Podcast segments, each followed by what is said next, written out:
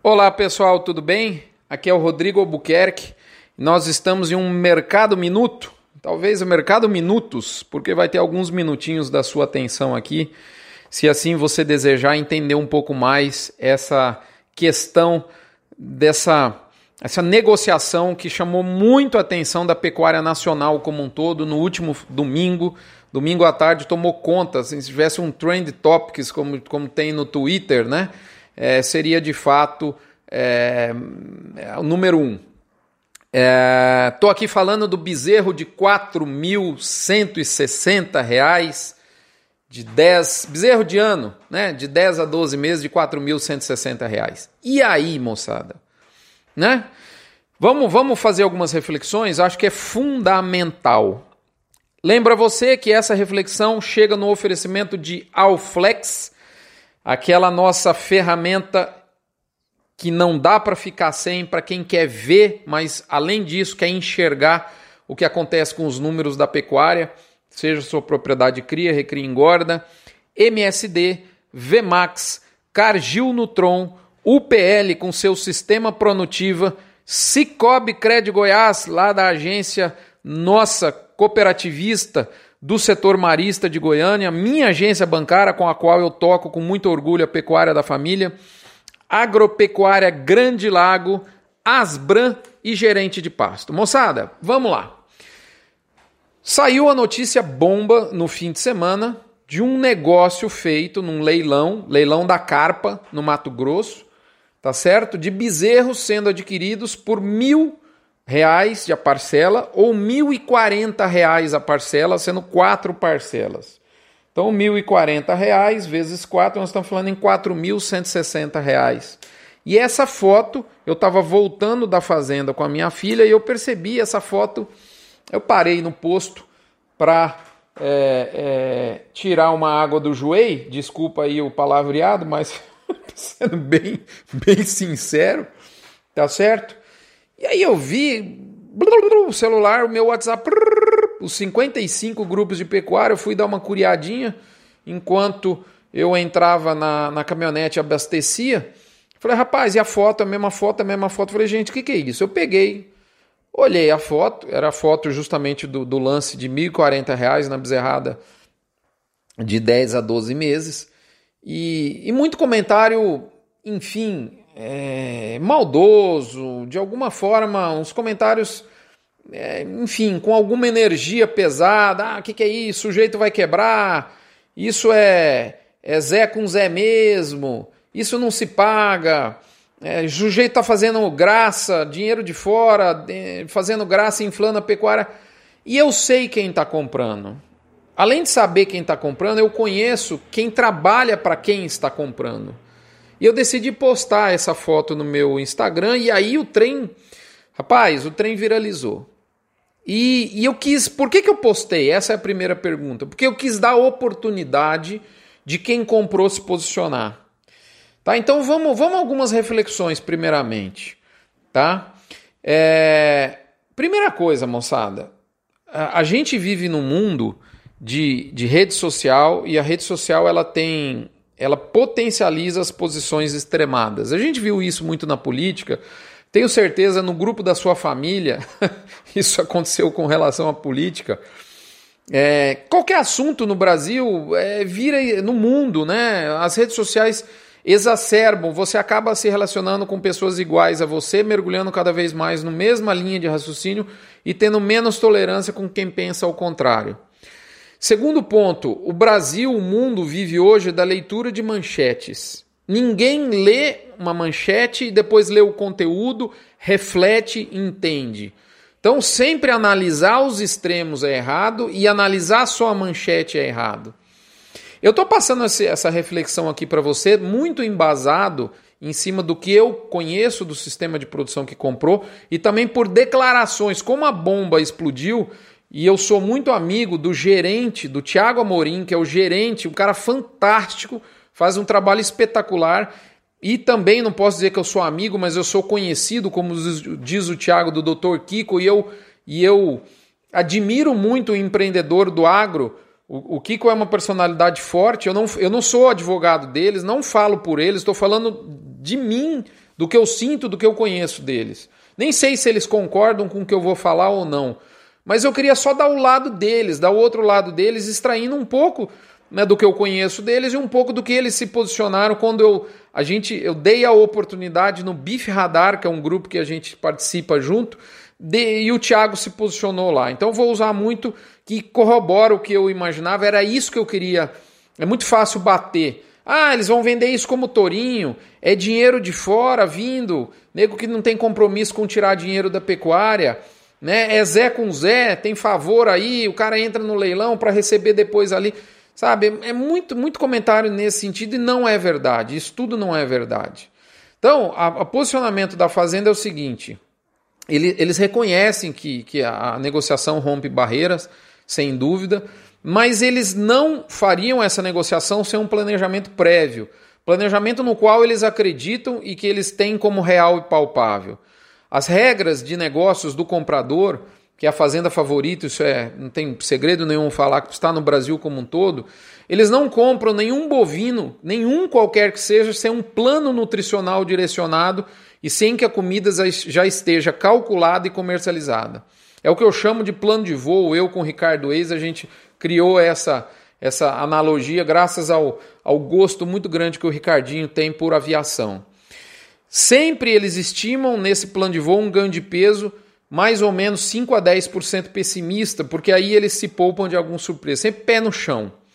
Alguns lotes têm obrigação de ter o preço de venda pré-fixado, as metas deles são absolutamente palpáveis com o histórico que eles têm, né?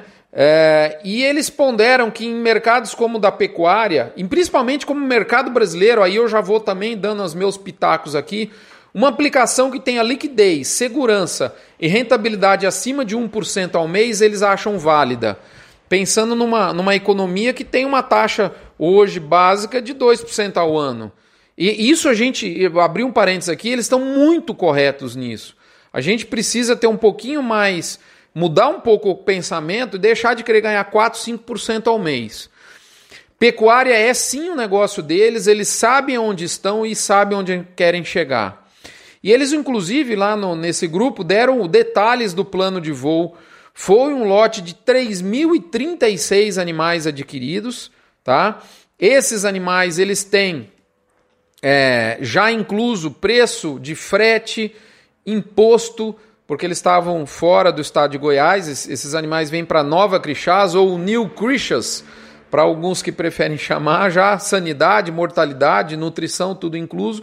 Ele mandou uma planilha é, Para você ter uma ideia, esses 3.036 animais pesaram né, dos 276 reais e desculpa 276 quilos e 50, 560 gramas na média, né? E eles foram adquiridos pela média, arredondando aqui 3.870 já posto dentro da fazenda. Então 3.870, que é sim, obviamente, um preço para quebrar barreiras dividido por 276,56, nós estamos falando de um, de um preço de R$ 13,99 né, por quilo de animal. R$ 13,99. Eu acabo de receber aqui, por exemplo, um resultado de leilão do Mato Grosso do Sul, do Correia da Costa, de ontem. Referência para gente aqui do meu amigo Newton Barbosa. 13,99 dividido por 11,55 dá um acréscimo de 20%. Então, será que a genética absolutamente diferenciada não vale 20% a mais né, na conta do gado? Então, esse é um ponto. Então, os, mil, os, os 4.160 reais por cabeça são 27 animais. Eles compraram 3.036 animais. Então, olhar só os extremos, foi o extremo da negociação, pode levar a algum erro, por mais que a média também seja impactante. Eles têm um plano de voo diferenciado para esses animais. Os animais vão entrar num sequestro, tá certo? Até de agora, setembro até dezembro, para ganhar 800 gramas por dia. Depois, em dezembro, eles vão é, para ganhar é, a pasto 850 gramas, comendo um proteinado de 1 grama por quilo. Né? Depois, até isso de dezembro até março, depois eles entram num, num suplemento de 2 gramas por quilo de peso vivo para ganhar 750 gramas por dia entre março e julho, tá certo? E julho, entre julho até outubro, esses animais vão para o confinamento serem terminados com 90 dias para ganhar 1,6 kg por dia, para serem terminados abatidos com 663 quilos de peso vivo, tá certo? Com um rendimento bastante forte, uh, deixa eu ver, acho que está aqui a 57,5%, que é o que esses animais de qualidade genética superior têm, 381,5 kg de carcaça que vai dar suas 25,4 arrobas. É isso que esses animais vão, vão, vão ter. Com os custos todos de nutrição, o valor final né, desse animal vai ser R$ 209,07 a arroba pronta desse gado e eles estão estimando o preço de venda por 240. Hoje aqui em Goiás tem negociação de 230 a 235. Se eles conseguirem vender esse boi de custo de 209,07 por 240 reais lá em outubro, em setembro, outubro, setembro para ser mais exato, de 2021, eles vão ter obtido uma receita, né, um lucro por boi de 786 reais, uma rentabilidade de 1,23%. O grande segredo da coisa é que esses bois vão ser abatidos com 25,4 arrobas muito bem acabados. Você até podia ponderar deles comprarem ao invés desse bezerro com peso de garrote, um garrote comercial, né? E eles ponderam eles fazem esse tipo de negócio de vez em quando. Só que é muito difícil arrumar 3 mil animais com a qualidade como tem os animais da carpa numa, numa única mão. E esses animais são muito superiores de desempenho. Tá certo? Uh, esse é o cerne do raciocínio deles.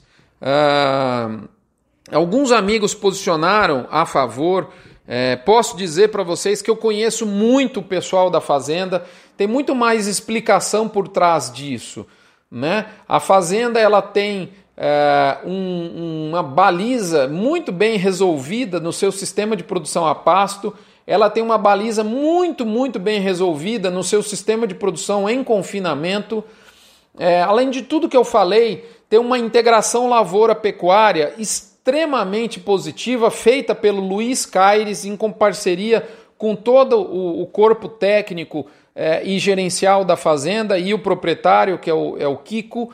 É, essa fazenda tem um, um animal com potencial genético na mão que consegue entregar acima de 25 arrobas, tá certo? Então tudo isso tem que ser ponderado.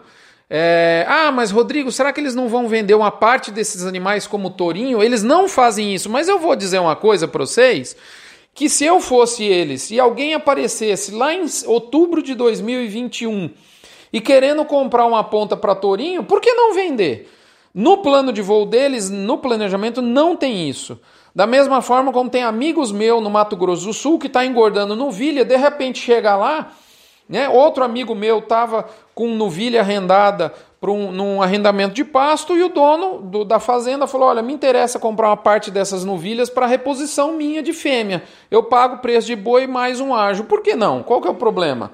Mas não tem isso na conta deles. Então, gente, muito cuidado para ler só a, manchete, imaginar que por trás de um bezerro de R$ 4.160 tem alguém louco, alguém que não faz conta, alguém que não está trazendo dinheiro está trazendo dinheiro de fora e não tem compromisso com a pecuária, alguém que está trocando figurinha com o dono do leilão, tudo isso não é verdade. Existe sim muito planejamento, muito conta, muita eficiência, tem integração lavoura-pecuária, no radar deles. Tem também um pouquinho já, eu, pelo que a gente viu em rede social, de, um, de uma ideia de verticalização de produção, enfim.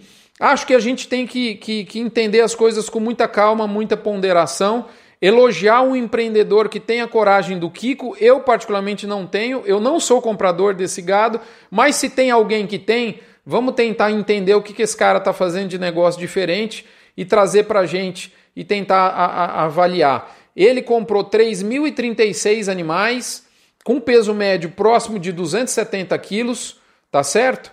É, foi um leilão que arrematou também 1.200 novilhas comercializadas por R$ 4.800 e 200 touros com a média de mais de 18 mil reais.